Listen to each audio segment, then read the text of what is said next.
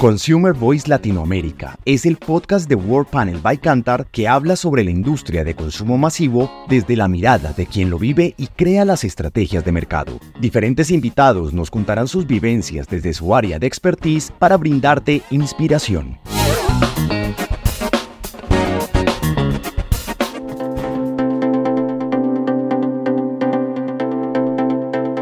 Bienvenidos esta es la última entrega de nuestro Consumer Insights de este año. Como nada, se nos ha ido el 2023. Y esta vez es la edición actualizada al Q3 de este año. En esta ocasión me acompaña Alejandra Ortiz, directora de nuevos negocios de Cantar World Panel CariCam, y Emma Ortiz, directora del servicio a clientes también de nuestra división World Panel Cantar para Centroamérica y el Caribe. Y quien les habla, Vivian Galvez, Country Manager para Centroamérica y el Caribe de nuestra división. Bienvenidos. A Vivian y Emma, muchas gracias por la invitación a participar en este último podcast del año. Voy a iniciar enumerando los temas que compartiremos. Vamos a hacer un recorrido por el comportamiento general de la canasta de consumo masivo, Vamos a hablar sobre los diferentes niveles socioeconómicos, un son muy interesante a marca privada que no se pueden perder, canales de compra y cerraremos con recomendaciones para la industria. Gracias Alejandra. Y ya entrando en materia, los países de la región han experimentado una recuperación económica impulsada por el consumo privado, las remesas y la recuperación en el sector de servicios. Sabemos que las remesas principalmente se dan en el área de Centroamérica Norte y también en República Dominicana. Y para quienes aún no saben, pues justamente estamos entrando a República Dominicana con nuestro panel de hogares y desde ahora hará parte de los países que conforman CARICAM, o Centroamérica y el Caribe. Como mencioné, la recuperación mundial aún es lenta.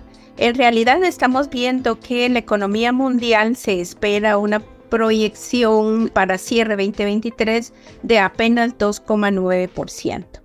Sin embargo, yo diría que pues al final tenemos para nuestros países de Centroamérica buenas noticias porque en realidad estamos el pronóstico de cierre 2023 estará cerrando a un nivel mayor versus el promedio de la economía mundial parecieran nuestros crecimientos lentos, pero al ser mayores que a nivel mundial y Latinoamérica es positivo, siendo uno de los países, El Salvador, eh, con una economía más lenta de 1,9 que cierra el PIB para el 2023 y Panamá con un 6%. En ese rango se encuentran los demás países para referencia.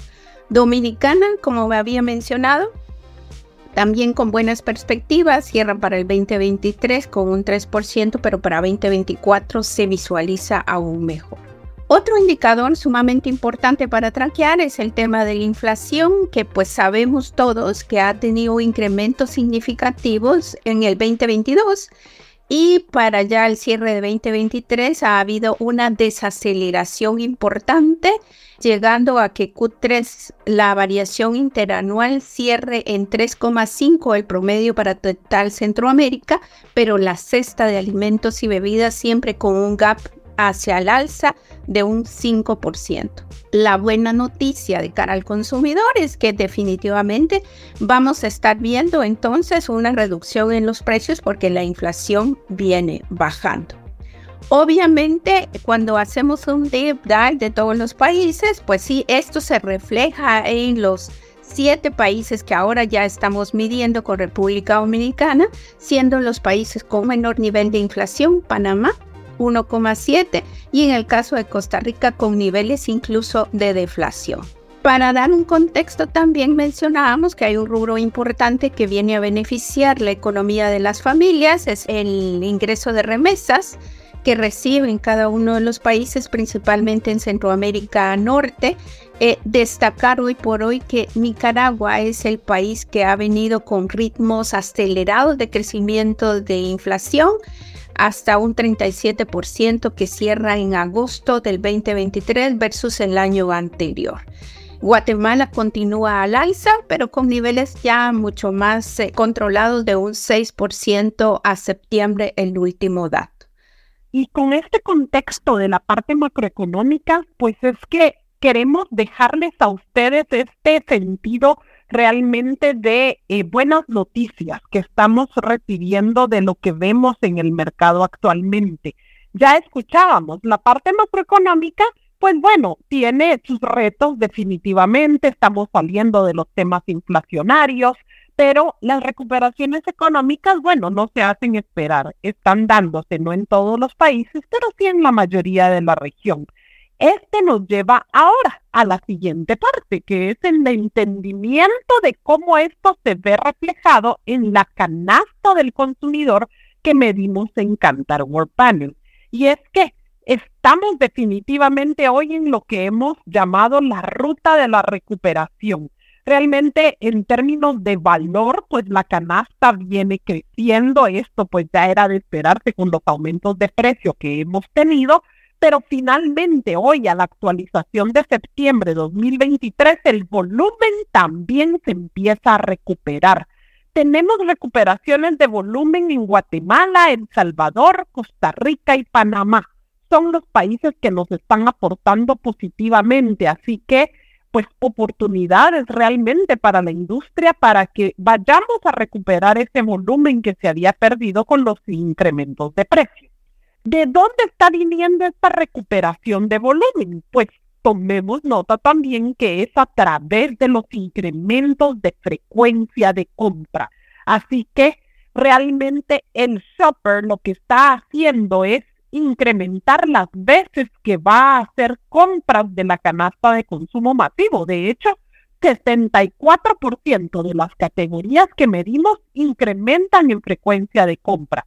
Y también sabemos que están incrementando las compras a través de tamaños pequeños y medianos. De hecho, este incremento en frecuencia se logra principalmente a través de lo que conocemos como SKUs pequeños o SKUs pequeños, que hacen que el consumidor pues tenga más oportunidad de comprar y de continuar, digamos, la compra de los diferentes productos de canasta de consumo masivo.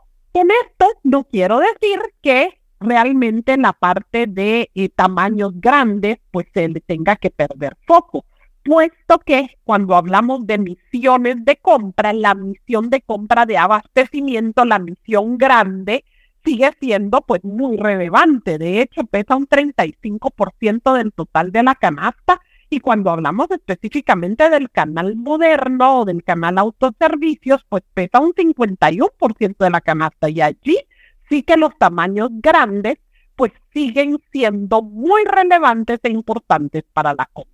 Cierro esta primera parte de eh, vistazo de la canasta y de lo que está sucediendo con lo que nos pasa a nivel de la segmentación de marcas. Y es que en tipos de marcas que crecen tenemos también buenas novedades. Hoy por hoy las marcas premium están logrando la recuperación.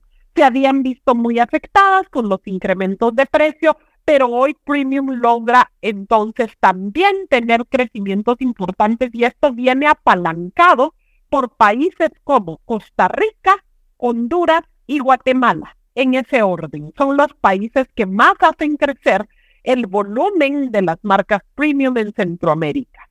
Eso también nos muestra pues que tenemos un shopper, un consumidor que está dispuesto a invertir más en la canasta y nos genera pues importantes oportunidades hacia el cierre de año, sin olvidar que las marcas económicas y las marcas privadas pues por supuesto siguen estando muy relevantes en el mercado para aquellos consumidores que siguen en la búsqueda de precios mejores pues para sus compras de la canasta de consumo masivo.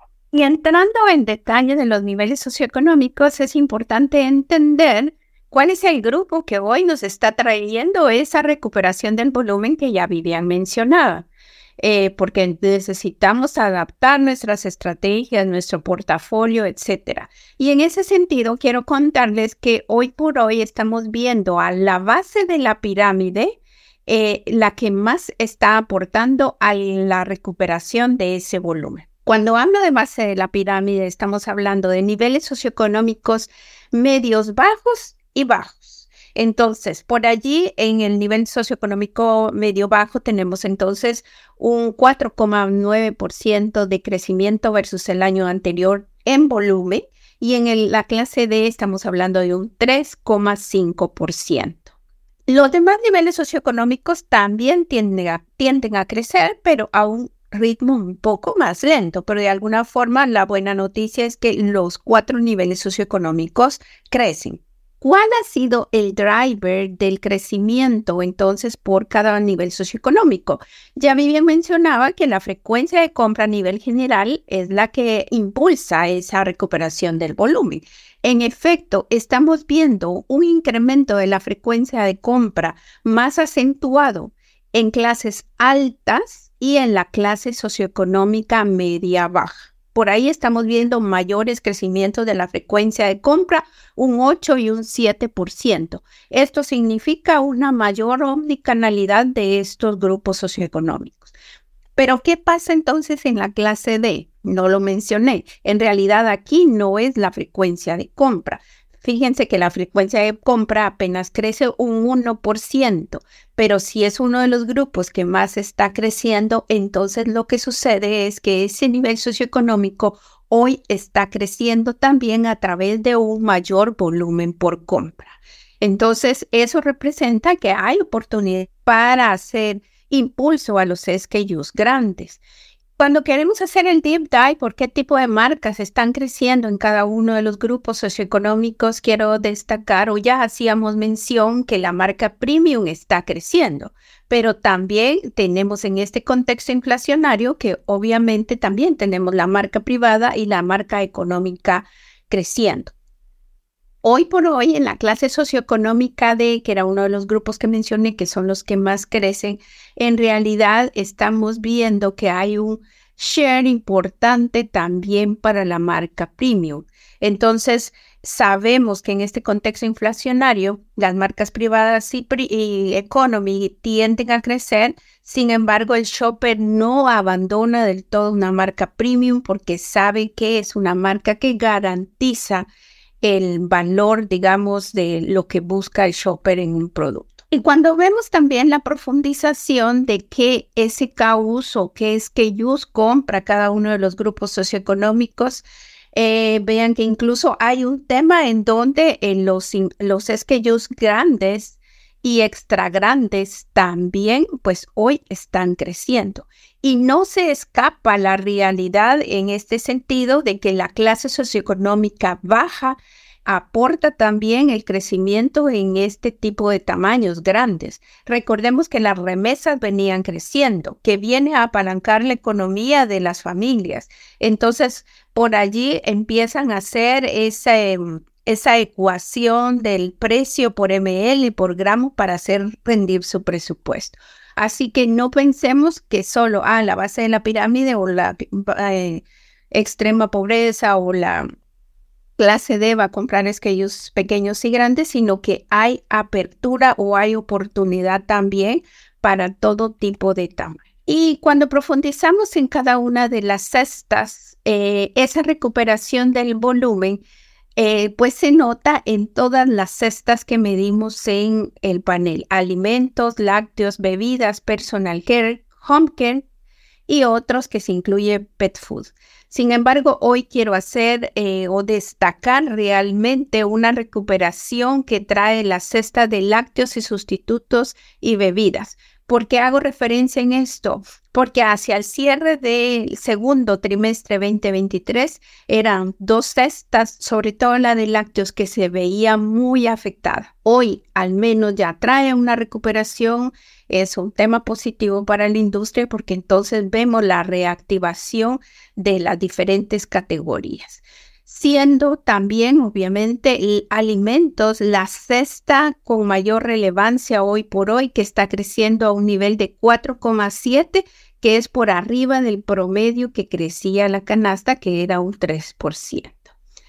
En driver de crecimiento de alimentos y home care, sobre todo la frecuencia de compra. En las demás cestas hay una combinación de frecuencia más volumen por ocasión en los hogares. Y cuando hacemos un deep dive, cada uno de los países destacar eh, obviamente el crecimiento que hemos visto o recuperación muy importante, sobre todo en países como Costa Rica, en donde estamos viendo que eh, se sale de la media los crecimientos y que se visualiza a total cestas. En Costa Rica crece alimentos, lácteos, bebidas, personal care y home care en niveles entre 6 y 10%. Así que eh, sí es una economía bastante dinámica en donde el shopper está buscando ya con este, esta bajada de precios también empezar a comprar más productos para llevar a su hogar.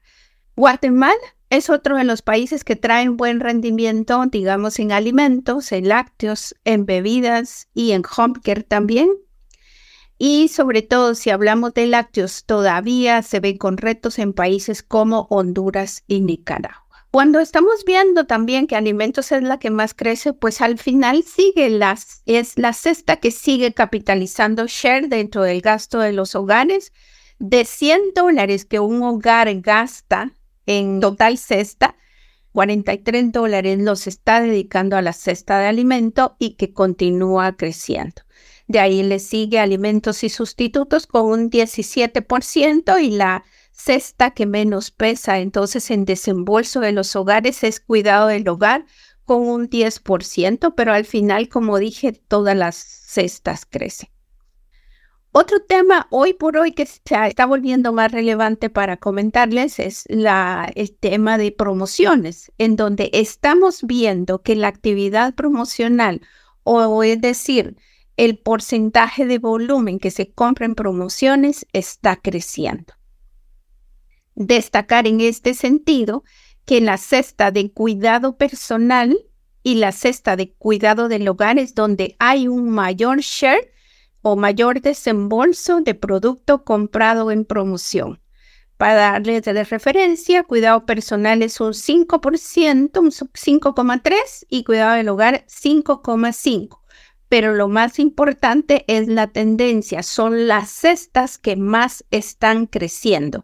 Así que, pues sí, debemos repensar cuáles son las estrategias, eh, las mejores estrategias para nuestras marcas para ser relevantes también para los consumidores. Y es que tal cual, Emma, como comentas, la parte de cuidado personal realmente muy interesante, cómo viene aportada por, el, por las promociones. Y de hecho, la vemos a varias de las categorías de personal care hoy del lado positivo, que esa es una excelente noticia realmente, porque quiere decir que ya no estamos centrados solamente en lo básico, solamente en las categorías, pues obviamente prioritarias. Hoy vemos el momento en donde tenemos crecimientos para cremas de rostro, para cremas de cuerpo, enjuagues bucales, tratamientos para el cabello, es decir, categorías que podríamos pensar que son de segunda necesidad, pero en las cuales el consumidor hoy está dispuesto a invertir. Repetimos entonces, estamos realmente en la ruta de la recuperación. Buenas noticias. Vamos a seguir con un tema muy relevante que no podíamos dejar de lado en este podcast, que es la tendencia de marca privada. Traemos varios mensajes claves que queremos compartir con ustedes. Lo primero es entender que marca privada sigue conquistando hogares. En el último trimestre, 9 de cada 10 hogares eligieron comprar marca privada en alrededor de 6 diferentes categorías. ¿Y quién es hoy ese shopper que está comprando marca privada? Pues el perfil de este comprador se caracteriza por ser de un nivel socioeconómico medio y bajo, así que atención, no solo el nivel socioeconómico bajo, es quien está comprando marca privada. También vemos entonces llegar a este tipo de marcas a los niveles socioeconómicos medios. También les quiero nombrar la principal categoría de cada canasto en donde marca privada crece de forma más intensa. En alimentos está en la categoría de arroz, en bebidas en café, en lácteos en queso, home care, papel higiénico y personal care toallas sanitarias. Estas son las categorías en donde marca privada está logrando crecer de forma acelerada. Y como reflexión final, pues sabemos que competir por precio no es la ruta para las marcas comerciales. Así que nuestra recomendación es que sigamos centrándonos en esa conexión emocional que muchas de nuestras marcas logran con el chopper. Seguir buscando esfuerzos en darle valor a nuestras marcas comerciales para que sea el factor de decisión del chopper hacia nuestras marcas. Y para continuar en la parte de canales, entender cuál ha sido la dinámica de compra en los diferentes canales, hemos visto cómo tenemos hoy un shopper que pues esa recuperación del volumen que venía vía frecuencia de compra, en donde están comprando con una mayor frecuencia es en el canal autoservicios, siendo hoy el que más crece afectando al canal tradicional, en donde lo que estamos viendo es un switch de hogares migrando a diferentes autoservicios en la mayoría de países de Centroamérica. Para referencia también tenemos algunos datos ya sumamente interesantes de República Dominicana, en donde también hemos visto hoy que hay una omnicanalidad en este país, al igual que en Centroamérica, como lo hemos visto en los últimos trimestres.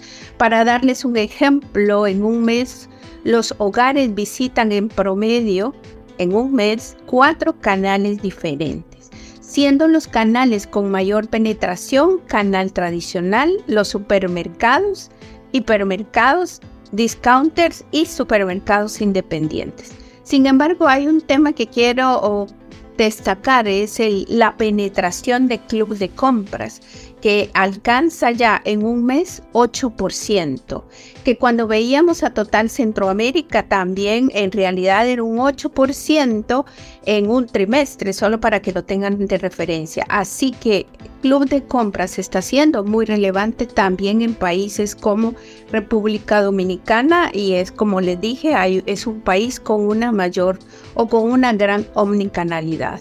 Y es que entonces en este cierre de Q3, el shopper frecuenta más veces los autoservicios y fíjense que como es interesante que en realidad hoy el canal tradicional decrece en frecuencia de compra. Los hogares están partiendo sus compras, pero justamente lo que hicieron fue aumentar más visitas al punto de venta, pero vía esos canales autoservicios y ese es el driver hoy del crecimiento importante, los wholesalers o los clubes de compras en total Centroamérica son los que más crecen hoy por hoy, aunque pesan poco, es un 8% de penetración a total Centroamérica, son los que hoy están creciendo en una mayor proporción. Definitivamente, cuando lo vemos por país, yo lo mencioné, el canal moderno crece en casi todos los países de Centroamérica, excepto Nicaragua, en donde todavía tenemos retos como Canasa porque no había un crecimiento. Entonces aquí el canal moderno hoy se mantiene estable y son otros canales los que empiezan a tomar relevancia, pero ya otros canales como de tradicional, eh, de cooperativas, etcétera. Pero entonces Canal Moderno hoy no crece. En contraposición, estamos viendo entonces que definitivamente tenemos un canal em, tradicional afectado en donde se ve, eh, digamos, la mayor afectación principalmente es en los mercados cantonales o las ferias, pero también los mini market son los que están teniendo también esa contracción y la tienda tradicional. Pero es que sí, justo estos canales se han visto afectados por esa migración hacia el canal moderno.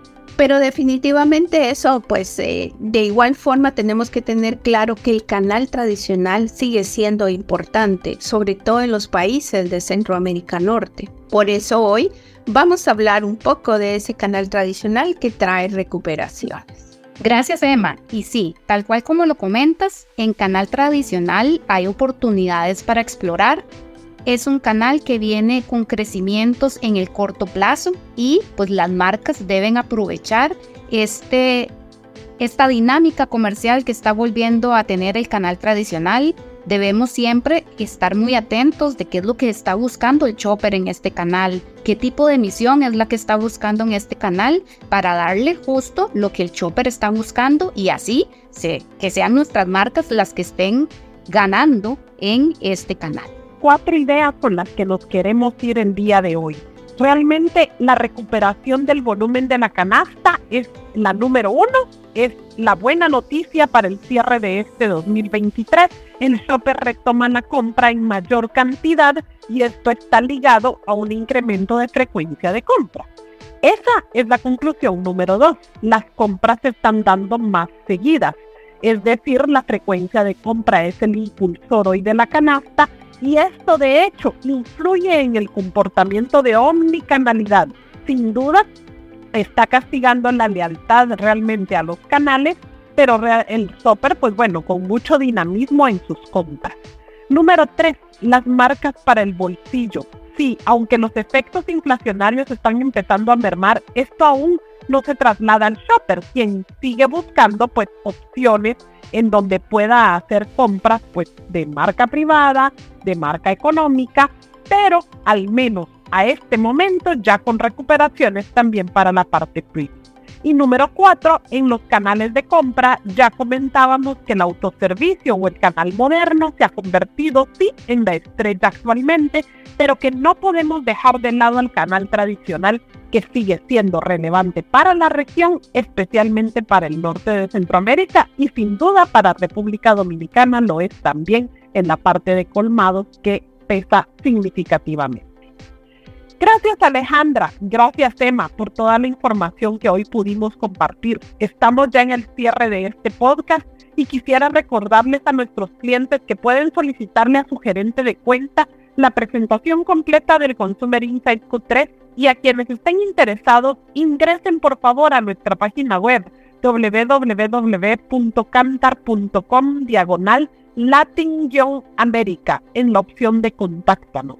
Búsquennos y desde ya, felices fiestas y un exitoso 2024.